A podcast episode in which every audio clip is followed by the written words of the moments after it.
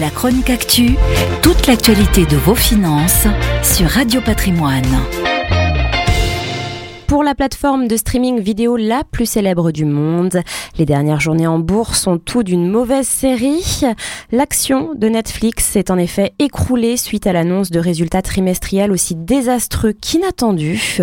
Alors que les analystes financiers attendaient une progression des abonnés de plus de 2,5 millions supplémentaires, Netflix a annoncé une baisse de 200 000 souscripteurs au premier trimestre de 2022. Pour ne rien arranger, la société a indiqué que la baisse allait certainement se prolongée avec une chute de 2 millions d'abonnés supplémentaires sur le trimestre en cours. La sanction boursière a été immédiate et violente. En une seule journée, le titre a perdu presque 40%, soit près de 60 milliards de dollars de valorisation.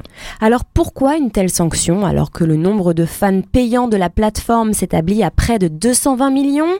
Netflix fait incontestablement partie des valeurs de croissance dans le secteur de la tech que les investisseurs acceptaient de surpayer à condition que les promesses de croissance soient tenues. Dans cette course à la vitesse et aux parts de marché, un obstacle raté remet en cause toutes les hypothèses et le marché se retourne alors violemment.